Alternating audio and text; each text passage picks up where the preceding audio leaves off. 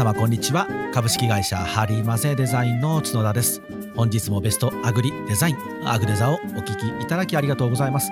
この番組は全国47都道府県500人以上の農家さんの未来をデザインで作ってまいりました。株式会社ハリマゼデザインが農家の皆様農業分野の皆様のデザインの教科書として座右に置いていただき未来をハッピーにするお手伝いをしたいと願う番組です。というわけで皆様改めまして角田です本日もよろしくお願いしますえー、っと収録的にはですねあの新年一発目になります放送はね、もうあのさせていただいてるんですけれども、収録的には新年一発目なので、皆様、改めまして、明けましておめでとうございます。年末年始いかがでしたか、えー、僕はですね、ほぼほぼなんかあの会社に、事務所にいましたね。こっそりと、あもうちょっとね、あの申し訳ないんですけど、一応お休みという体になってますので、お電話とかメール対応はシャットアウトさせていただいて、えこそこそといろんなことをしておりました。まあ、ちょっとホームページにね、新しいコンテンツ増やしたりとかしながら、えー、メインに触って作業をしていたんですけれども、なぜかあの、普段通りですね、出勤して、普段通り仕事をしているはずなのに、うん、正月が終わってから、えー、3キロほど太ってたんですけど、なんででしょうね。飲みすぎやっていう話もあるんですけど、皆さんいかがお過ごしだったでしょうか？お体壊したりとかしていませんか？大丈夫ですか？はい。じゃあですね、えー、っと、今日ちょっとあの本題に入る前に、えー、っと、例の、あのー、プレゼント企画ですね。またまた角田、角田が行くぞプレゼント企画。これまあ毎年、毎回毎回、あの、毎年は毎回毎回、あの、タイトルをちゃんと考えてないので、これなんとかしないとダメですけれども、え、っと、今回ですね、あの例のあのよろず支援拠点に今している榎本君にもこの間ちょっと若干言われたんですけど、あの角ちゃん、ちょっとこの応募期間短すぎるでって言われてですね、確かに。年末に発動して年始に決めきるぞみたいなね、結構無茶な感じだったので、しかもあの若干まあどんなことを相談したいかをメッセージに書いてくださいみたいなね、あのかなりこう上から目線で言わせてもらえてしまったので、皆さんちょっとあの若干引いたんだろうなと思うんですけれども、まあ、あの前回一発目がですね、第1弾があの応募が多数ありまして、ちょっとてんてこまいになりましたので、あのまあ、間口を狭くする意味でもっていうことではないんですけれども、ある程度こう、あのちょっと期間を短めにして募集しないと、まあ、あの第3弾ももうじき来そうなのではい。あんまり長い間募集期間やるとちょっとまずいなと思ったので、でちょっと年末年始挟みながら、もう一瞬で締め切らせていただいて、え結果、あの、え前回ちょっとあのお伺いできなかった方が、あの今回もこそ来てくださいっていうことで、あの人お一人と、でいつもあのご質問いただいている方と、でもう一人、あの改めて応募があって、今回3名の方に応募がありましたので、ちょっとあのもう1名って決めてましたので、あのちょっと抽選になりますけれども、えー、決定いたしました。で、えー、この放送と同時ぐらいにまたメールであのお返事させていただこうかなと思っておりますので、ぜひね、あの楽しみに待っていてください。というわけでですね、えー、本題に入る前にもう一つちょっとメッセージを紹介していきたいなと。いつもあの終わりにしてるんですけれども、今回はあの長いので、前編後編に分かれますので、ちょっともうメッセージを先にご紹介させていただきたいなと思います。それではまずツイッターから、えー、ハッシュタグアグデザでつぶやいていただいている方で、えマシューさん、本年も明けましておめでとうございます。今年もありがとうございます。またよろしくお願いします。えー、こと消費は体験を売るじゃない。要するにドリルを買う人が欲しいのは理論であり、角田さんが散々伝えてきたことの原点回帰でした。神奈川リスナー多いなって書いていただいてますね。えっ、ー、と、前回ですね、あの、何県でどんだけの人が聞いてくれてるかみたいなことを発表したのでね、神奈川多いですよ。あと、ま、ああの、そうですね、こと消費ですね。ありがとうございます。そうなんですよ。もうずっと、あの、お話、いろんなことでして、いろんなことっていう、またことことがややこしいですね。いろんなあのパターンで話してきたことをちょっとまとめて、前回話させていただいたことの感想、ありがとうございます。そうなんですよね。意外とこう、あの、あの集計取ってみると面白いですよね。何件で聞いてるのか。全然聞いていただいてない件は本当にどうしたら聞いてもらえるんだろうね。行くか、直接僕は行くかとは思ってるんですけど。えっと、えー、えー、もずくさん。よろずの講師の方、熱心にやってくれるから積極的に相談するといいねと、あの、シャープ63のよろず支援拠点を語る、榎さんが、榎本が出てきた時のやつですね。榎本さんが出てきた時のことを聞いていただいて、つぶやいていただいてます。はい。ありがとうございます。どんどん本当に使ってください。よろずは本当に多分全国的にじゃあやっぱりみんな熱心なんですね。うっとうしいぐらい熱心ですよ。あのもう、もう、もう、もう帰りたい、帰りたいからもう喋らんでいいよっていうぐらい喋れますからね。あまあ僕がですけど、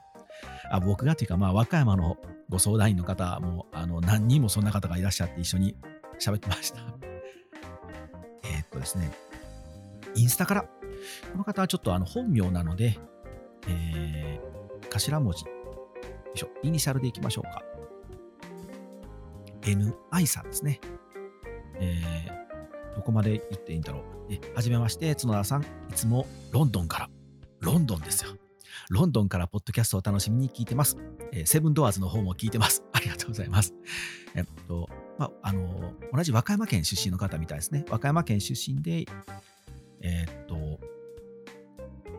いしょ、えー、新年第1回で視聴者トップ1が和歌山でなかったことがショックでした。トップ3も入トップ3にも入ってないなんてと驚きましたって書いていただきますね。そうなんですよ。あの、同感です。僕も驚きました。まさかのお膝元和歌山に刺さってないという。聞けよみんなと思いながらあのいろんななかなかの布教活動したぞ俺と思いながらね みんな全然聞いてへんまあまあねあの別に和歌山がどうこうっていうわけじゃないので はいえデザインマーケティング、お城のことや歴史も含めて本当に勉強になります。ありがとうございますと書いていただいてます。こちらこそ本当にありがとうございます。ロンドンから聞いていただいて、もう本当に。でさらに、まあ、またあの返事も追加でいただきまして、えー、と地元和歌山愛が旺盛で、角田さんの有料級の話、えー、じっとされてない活動力についても真剣に聞き入っており、元気をいただいてます。えー、実家も、えー、兼業農家でして、これから先の農業で明るい光が当たりますように応援してますといただいてます。ありがとうございます。というわけでですね、えー、っと、メッセージのコーナーこれぐらいにしときましょうか。さあ、お待たせいたしました。待っていただいたかどうか分かりませんけど、僕は自分で待ってました。えー、っと、兵法書です。ここ兵法書みたいに言ってしまうと、もうほんまにちょっと、あの、あいつ戦争に行きよると思ってしまうので、兵法書です。兵法書。えー、兵法書を今日は読んでいきたいなと思います。で、せっかくなので、やっぱり、あの、デザイナーの観点で、まあちょっと、まあまあ、あれ大した会社ではないですけれども、あの、経営とか、という部分、特にね、なんか兵法書をあのつらつらと読んでいくと、まあ、戦い方とか、これはマーケティングブランディングになると思うんですけど、だけではなくて、まあ、経営とか、あと人材とか、えーまあ、ある意味チームビルディングみたいなもんですね。101とか流行りましたけれども、ああいうことはもうなんかあの2500年ぐらい前にも行われているというようなことがきちんと書かれてましたので、そういうことをちょっとこうご紹介したいなと思います。というわけで、あの、先ほど冒頭でもご説明したように、長なりますよ、皆さん。長くなりますよ。なので、え一応前編後編に分けたいなと思っております。ご安心くださいって、ね、言うのもあれですけど、じゃあもう短くまとめろよって話なんですけど、こんなもんね、ええー、とこ多すぎて、まとまれへんのですよ。しかもあの、7冊あるので、これをちょっとまあ、あの、何が7冊あるのかっていうのもちょっと若干紹介したいなと。これも、ここから、あ、これはちょっと覚えなくてもいいので、ただ僕が紹介、どうしても紹介したいってだけなので、聞いていただけたらと。えー、っと、兵法書って、まあ、まず皆さん、あの、何、何なのかってご存知ですか？僕はもう、あの、皆さん分かってる体で喋ってしまってましたけども、まあ、あの、兵法なんで、兵隊の兵と書いて、あと法律の法と書いて、書物の章で兵法書ですね。これはまあ今からだいたい、えー、2500年ぐらい前の中国のあの諸子百科とかね、もう凄まじい人たちが出てきた時代なんですけれども、で彼らのその将軍であったり軍師であったりとかっていう人たちが、えーまあ、書き記したものであったり口伝で伝わってきたものを後世にまとめたものであったりするものをを、えー、兵法書と呼びます。で、まあ、戦に勝つ方法が書いていたりとかだけではなくて、まあ、兵法書っていうのでね、戦いのその指南書かっていうとそうじゃないんですよね。それだけではなくて、あの本当国国ですね、えー、国を経営していくにはどういうふうに経営していったらいいのかと帝王学みたいなものとか、あと人材の使い方、どういう人材を登用していったらいいのかとか、こういうふうに接しなさいよとかっていうことも書かれてますので、うん、なので、えー、っとね、ビジネス、ビジネス書のあの、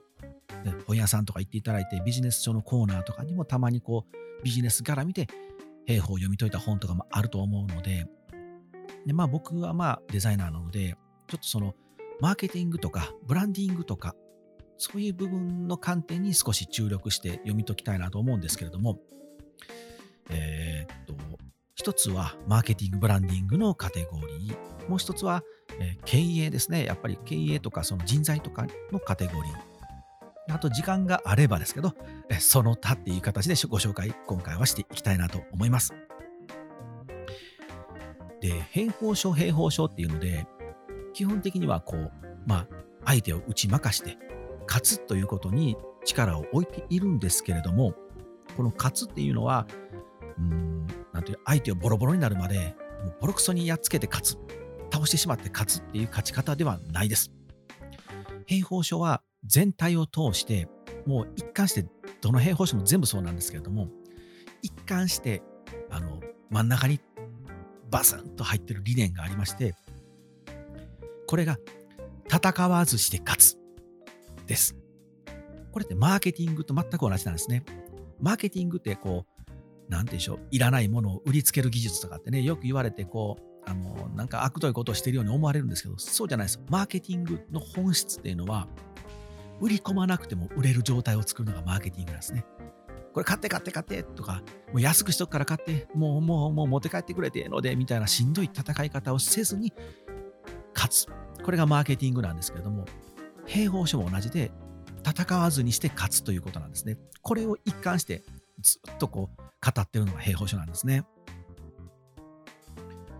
ああ、もう導入口だけで喋りすぎてますね。ちょっとさっさといきますね。今ちょっとちらっと原稿見たら、あの、1行しか進んでなかったので、これはまずい。これはまずいな。えー、っとですね、まあ、兵法書、えー、全部を、もう本当に全部、あの、全ページご紹介したいんですけど、それちょっと難しいので、いわゆる7冊ありますっていうのをちょっとご紹介しますね。まずは、武系七書。えー、武は武術の武。ね。で、経は経理の経ですね。で、7つの書。武系七書。と呼ばれているもの、えー、兵法書にはたくさんいろんな兵法書がたくさん残っているんですけれども主にこの7冊が有名ですというのを集めたものになるそうです。でちなみに、えー、っと僕が今回参考にしたのはですね、えー、孫子とかはね何冊もたくさん本当にたくさん出てるので僕ももうあの34冊くらいかな。孫子は読んでるんですけれども、まあ、内容一緒なんですけど解説がねちょっとずつ違うのでいろんな人の解説を読んでまして、で孫子というのはその結構あるんですけど、他に今からご紹介する他の7冊っていうのは意外とこう知られてないのが多くて、で、それをね、もう7冊をこうギュンとまとめたのがですね、プレジデント、プレジデント社から出ております、森谷博さん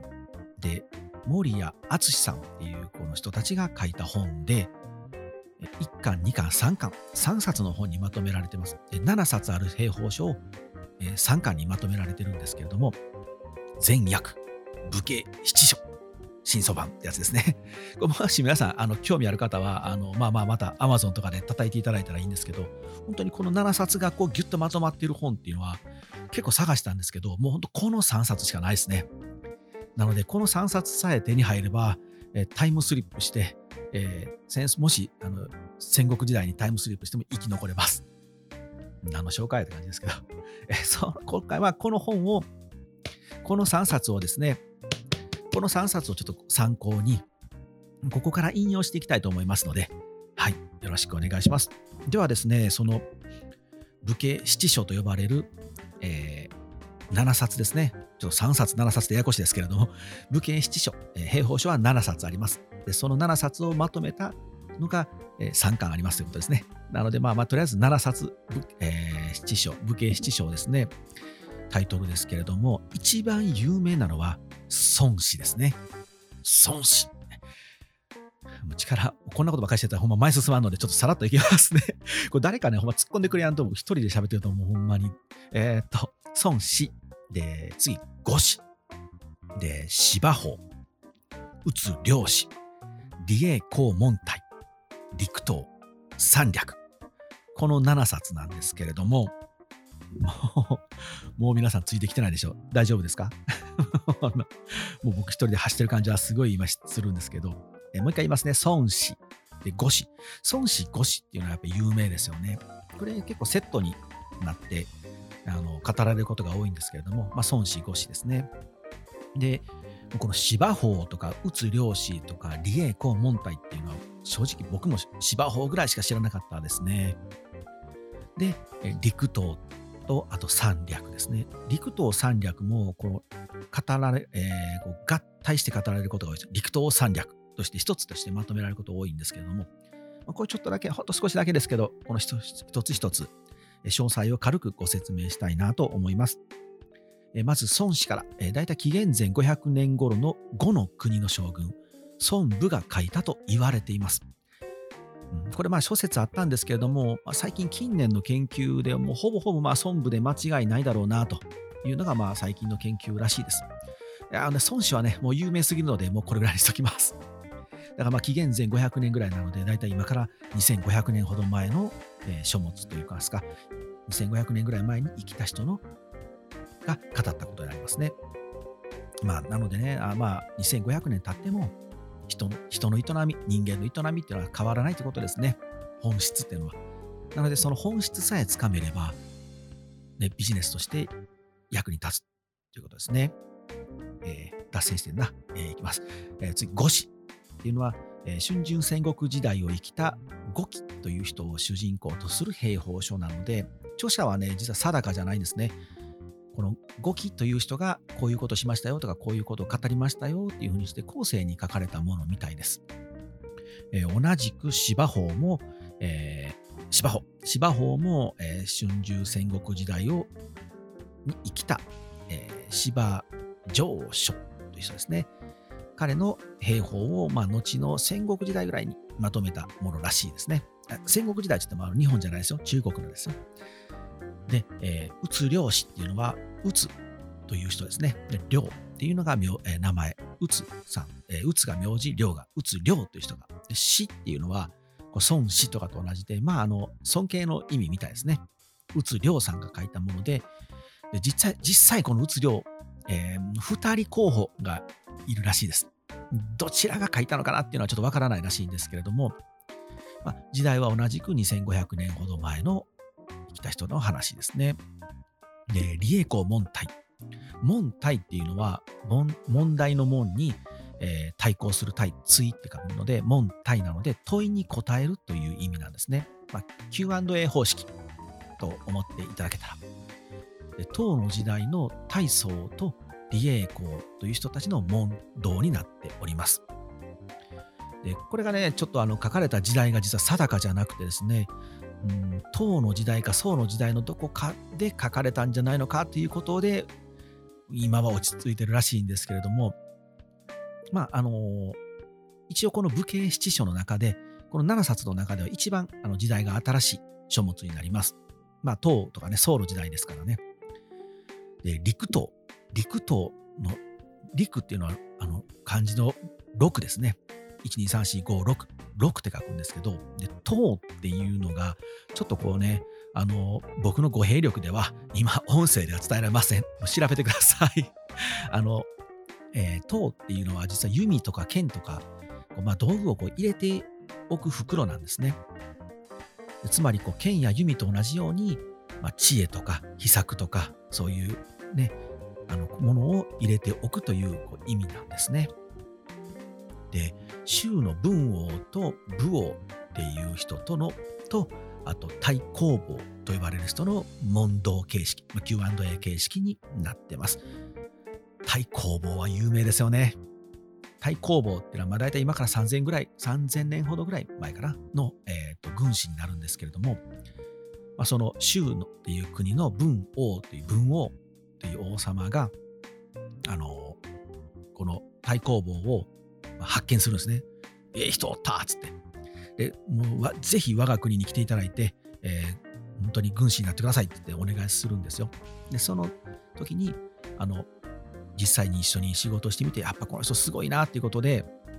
もう自分のこの分をね、自分のお父さんの時代から、もっとこんな人がおったらこの国は良くなったのになって思ってたんですって。だからそのお父さん、自分のお父さん、太閤さんですね。太閤が望んでいた人物がこの人だっていうことで、あだ名、ニックネームとして太公望。太閤が望むと書いて太公望と呼ばれてるんですけれども、本名は覚えなくていいですよ。ややこしいのね。羅生って言われる人で、で、ちなみにこの陸東っていうのはそのロション、えー、太公望自身が本を書いたわけではなくて、うん、3000年ぐらい前なので、多分ね、こんなにね、あの文字の記録を残せないんですね。だか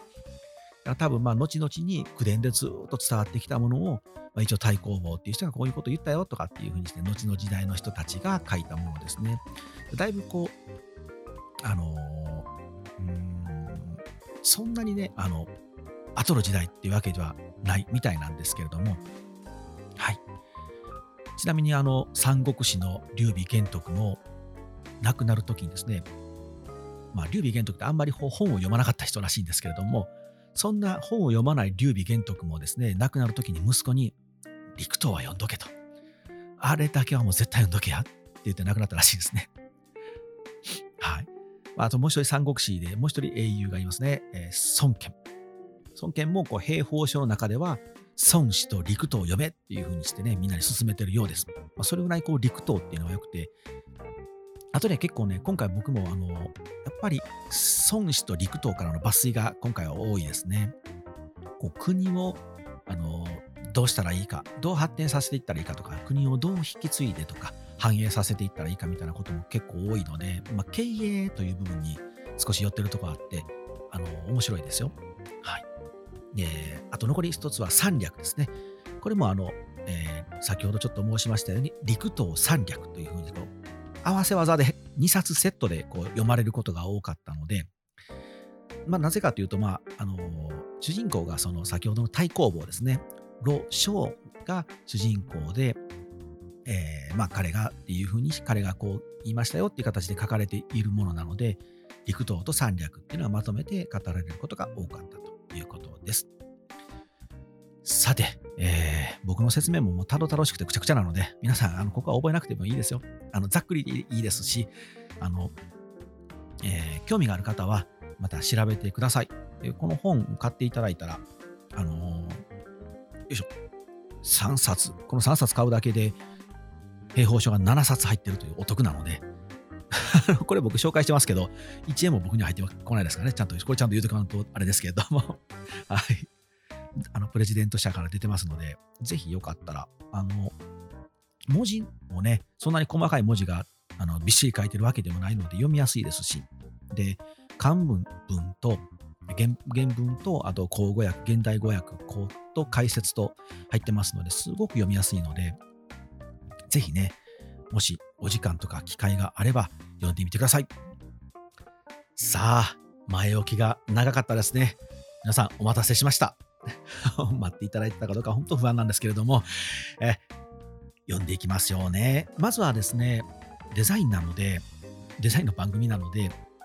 えー、マーケティングとかブランディングとか、あと、まあ、ロゴを作ったりとか、自分たちの農園とは何ぞやっていうことを考えること時にお役に立てそうなものをご紹介していきたいと思います。でその後に、えー、経営ですね。経営とか。で、あとは、えー、どうやってこう、あの、仲間と一緒にやっていったらいいんだろうっていうようなチームビルディングみたいなことにご参考になることをお話しして、ご紹介して、で、あとは、時間があれば、えー、その他でかいつまんでいきたいなと思います。じゃあまずマーケティング、ブランディングとかからいきましょうか。えー、一番最初にですね、ちょっとご紹介した、うん、もうこの孫子の、孫子といいますか、まあこの兵法書全般ですけれども、もう貫いている、本当にこの核になるコアの部分をご紹介すると、先ほどご紹介したとか、先ほどもおしゃべりしたみたいに、戦わずして勝つ。戦わんと勝つやっていうことですね。いまいちわからないでしょう、皆さん。勝つということは戦ってるんじゃないの？と思うんですけれども、戦わずして勝つことを考えないとダメですと。で、もう一つね、対に、対になってあの必ず紹介されるのは、賞賛なきは戦わず。つまり、勝てない、勝てな、あ、これあかんな、勝てなそうだなって時は、無理に戦うなってことですね。これ意外とね、まあ、僕もそうでしたけれども、真面目な人ほどとか、頑張らなきゃと思う人ほどやってしまいがちなんですけど、負けると分かってたら戦わないんですよ。逃げるっていうのは大事です。あの、逃げて逃げて逃げて最終的に天下取ったのは徳川家康ですね。ちょっとあの日本に帰ってきましたけど、今、中国の話しながら今ちょっと日本に帰ってきてるんですけど、家康公はこの兵法書っていうのをとにかく読み込んでました。で、だから天下を取れたんですね。なので、準備をして、準備をして、これで勝てるってなってから戦をするって、これが大事なんですけれども、これがマーケティングとかブランディングなんですね。ブランディングとかっていうのは、もう誰と戦うとかっていう以前の問題でしょ？まずは自分たちとは何だろう？自分たちっていうのはどういう独自性があって、どういうものを使って誰を幸せにできるんだろうって考えていくのがブランディングなので、これをきちんとしておくと、もう余計なね、値引きをしますとか、ちょっとたくさん入れときますとか、もう本当に苦しい戦いをしなくてもいいんですね。戦わずにして勝てるんです。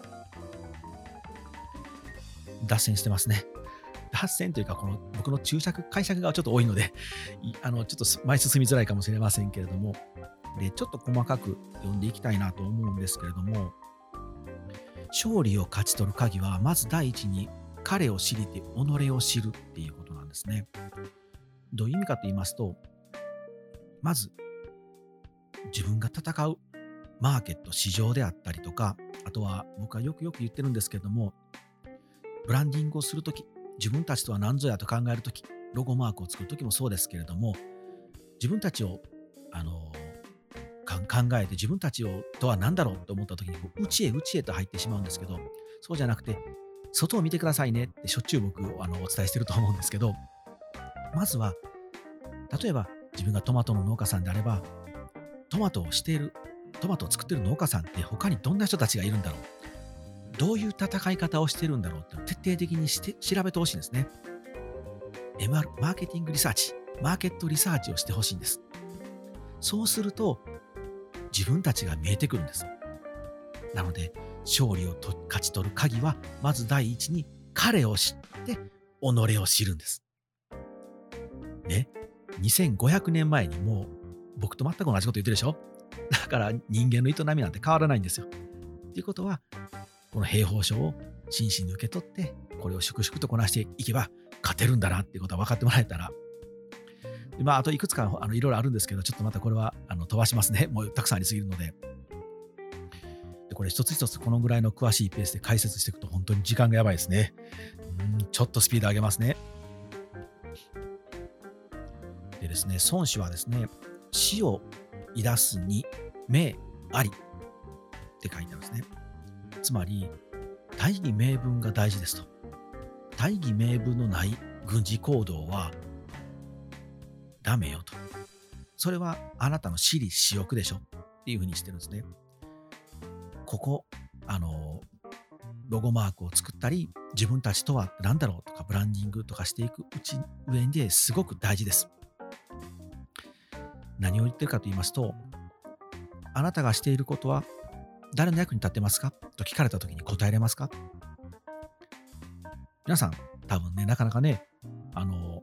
いやいや、ただ作って売ってるだけよ。ってなるかもしれないですけど、僕たちがロゴマークのご依頼いただいたりとか、農園のブランディングをするときに必ずお聞きしているのは、どんな役に立ってますか？誰の役に立ってますか？っていうのをそれとなく聞くんですね。いろいろな質問の中にぼやかしながら聞くんですけれども、皆さんね、やっぱなかなかね、しっかりと答えられる方はすっごく少ないです。いや、あの、作ってるだけよと、売ってるだけよって方が多いんですけれども、そうじゃなくて、自分たちが作るもの、自分たちが行うサービスによって、誰がどんな幸せになってもらいたいのかっていうことを考えないと、大義名分がないんですよ。ただ売ってるだけっていうのは、ただ自分が儲かりたいだけなので、もちろんそれも大事ですよ。生きていかなきゃいけないので、お金を稼がないといけないので、儲かるってことは一番大事なんですけれども、順番が後ですよね。自分たちが行ったこと、自分たちが作ったもので、誰かが幸せになってもらって、ありがとうの対価が来ると。ありがとうは言葉ではなくて、お金としてこちらに来ると。それで自分たちが儲かるっていう順番なので、このサイクルっていうのは大事なんですけれども、これは2500年前の兵法書にも載ってます。すごいでしょ、兵法書って。この凄さを感じてもらえたらちょっと嬉しいんですけれども。もう一つこう同じような内容なんですけれども、あのー、戦上手っていうのは、まずこう、自軍、自分たちの軍勢ですね、の体制を固めておいてから、敵が崩れていくのを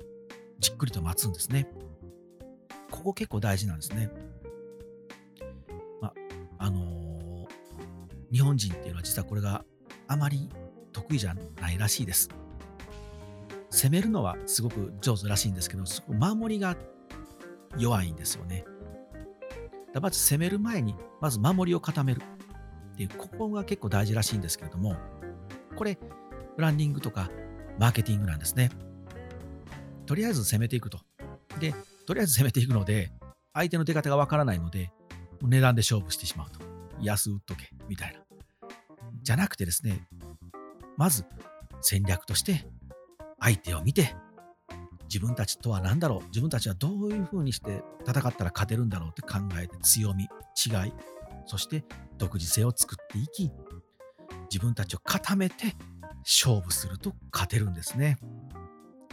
そうするとこう見えてくるんですね。えー、進みて防ぐべからずは、その今日つけばなり。何のこっちゃって感じですけど、どういうことかと言いますと、どんな強大な、どんな大きな相手にもですね、必ず弱点、アキレス腱があるんですと。でそこを見つけて食らいついていけば、勝利の確率はぐんと上がりますということなんですよね。なので、ああ、もうこんな、あの、大量に安くこんなに売られてしまったらもう戦いやんわ。もう無理や。もうしゃあない。もっと安く売ろうではなくて、相手がどんな努力をしてそこに持っていってるのかと。相手がどれだけ頑張ってこのそのポジションを取っているのかっていうのをまず研究するんですね。そうすると、あ、もう完全にこれは無理だ、勝てないってわかるのか、あれ？ここ、もしかしたら隙間があるなと。ここから入っていけるかもっていうのが見えてくると。そして、そこに入っていくために自分たちを作っていくっていう、こういうことができるんですけれども、これがブランディングとかマーケティングなんですね。そうすると、別に無理な戦いをせずに勝てる。この商売で言うと、売り込まなくても売れる。売りつけなくても売れるんですね。多分皆さんの周りでも、あのー、もう、ああ、そこの農園には勝てられへんな、あの人には勝てないなっていう人がたくさんいると思うんですけれども、この兵力の集中のさせ方だと思うんですね。銃を持って位置を攻めるっていうのがあるんですけど、これはあの言葉を変え、品を変え、僕はちょこちょこともしかしたら喋ったかもしれないんですけれども、よくね、やっぱり失敗するのが、ね、ない資本を分散してしまうんですよ。大量に、大企業ですよ。大企業ならいいんですよ。あの大企業なので、たくさん資本があるので、僕もうちもそうですけれども、すごく小さい小さい個人でやってるとか、小さい小さい会社、小さい小さい農園とかはですね、ないんですよね。もう人材もないですし、お金もないですし、時間もないですし、みたいな話になってくると、あれもこれもと手出したらダメなんですよ。なので、この僕のハリマゼデザインは農業デザイン一点突破に集中したんですね。いろいろできるんですよ。この話もだいぶしましたけど、もうね、しつこいなんで、でしつこくて申し訳ないんですけども、いろいろとあれもこれも得意なんですと。なんならホームページもできますよと。でも、あえてできるって言わないんです。もう農業のデザインですっていうところに兵力を全部集中するんですね。兵力も、あの、資本も資材も全部集中するんです。銃を持って位置を攻めるんですね。これがなかなかね、あの、例えばちょっとこう、いい声がかかったと、百貨店から商品扱ってみないの？いませんか？みたいな声がかかってしまったと。やったと思ってですね、そこに兵力を割いてしまうと、じゃあ、本来こっちの作業に10いったのに、百貨店に出さなきゃいけないことに5の兵力を割いてしまうと、本来10必要な作業が5しか出せないんですよ。そしたら多分、両方とも倒れるんですよね。なので、その、そういうお話が来た時に、百貨店に必要のに出すっていうのに、いくつ、どれだけの力が必要なのかを計算して、耐えれるかどうかを考えないとダメなんですけれども、これをこう場当たり的に、ちょっとやってみました、ちょっとやってみました、ちょっとやってみましたと言ってバラバラになっていくのがよくあるパターンなので、きちんと集中できるか、今回来たいいお話に自分たちが持ってる10をマックスで集中できるかどうかみたいなことを考えないとダメですね。そうした時に最終的に何が残るのか、何を残していきたいのかっていうのも大事ですし、そうですね。またこの話はまたゆっくりしてもいいですね。さあ、なかなかの時間になってまいりましたので、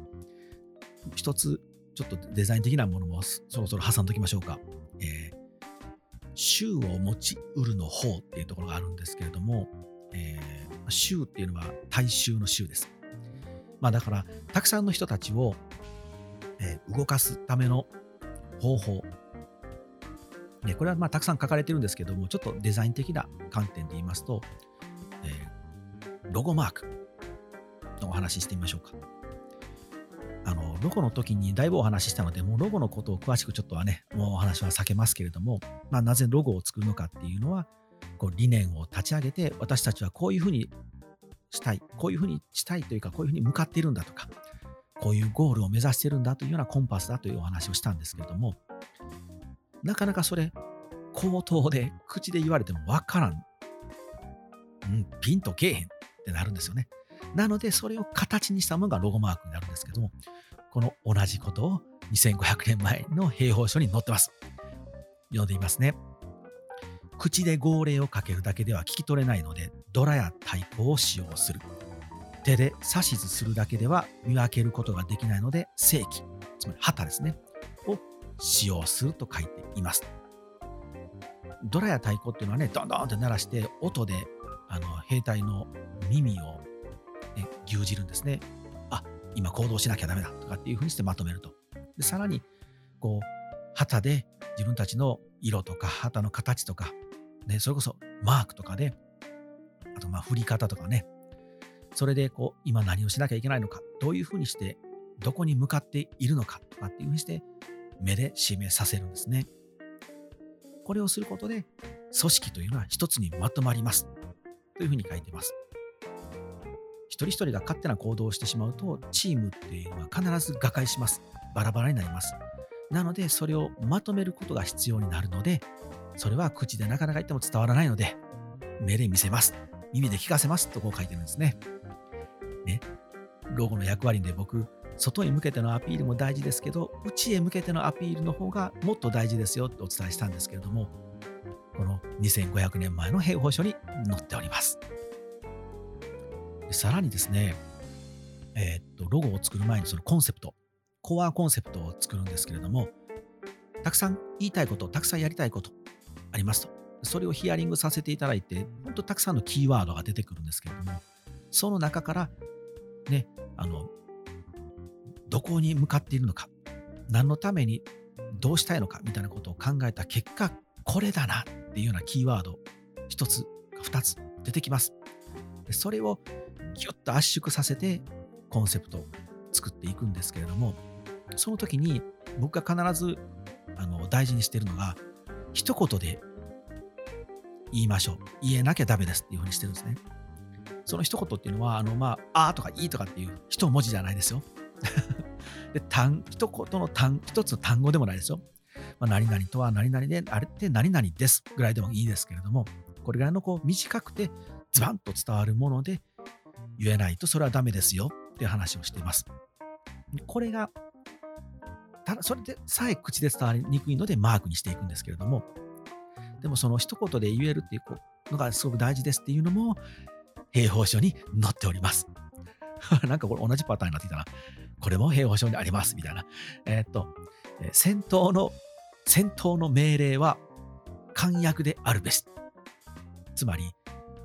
くどくどくどくどくどと、ダラダラダラだと、ああ、成功性、ああ、成功性って言われるとですね、だんだん、この人、この人何を言いたいんだろうってなってくるので、ズバンと一言で言えっていうことなんですね。簡潔に言えば、5万、10万、100万の兵隊に伝わるんだと。特にね、あの、中国の戦争、戦っていうのは当時はめちゃくちゃの人数だったんですね。もう日本では考えられないとか、もう10万、20万当たり前みたいな。50万人ぐらいの兵隊一気に動かすんですよね。そうすると、もう、ああせいこうせいと、くどくどくどくどと説明してたらもう伝わらないんですよね。なので、一発でスパーンと伝わる。はい、もうこれはこうですっていう感じで伝わらなきゃダメですと。これはやっぱ今のビジネスもすごく大事ですよね。これだけ情報が溢れてる社会ですし、ね、あの、ものが溢れてるので、やっぱり私たちはこうです。私たちが作ったものはこうです。これぐらいで伝わらないと、やっぱなかなか物は売れないですね。皆さんが作ってるもの、ね、皆さんがされてるサービス、私たちは、の、はこうです。私たちのこれはこうです。私たちはこうです。と伝わるかどうかっていうのを、また少し意識してもらえたらと思います。というわけでですね、えっと、マーケティング、ブランディングとか、ロゴの話とか、ちょっとデザインに絡めたお話を本日はしてまいりました。で、めちゃくちゃ長くなってきましたので、一旦この辺で前編はおしまいにして、次回後編という形にさせていただきたいなと思います。では皆さん、お疲れ様でした。また次回も、まあ、後半、後半も聞いてくださいね。よろしくお願いしますね。はい。というわけで次回お会いしましょう。はい。さようなら。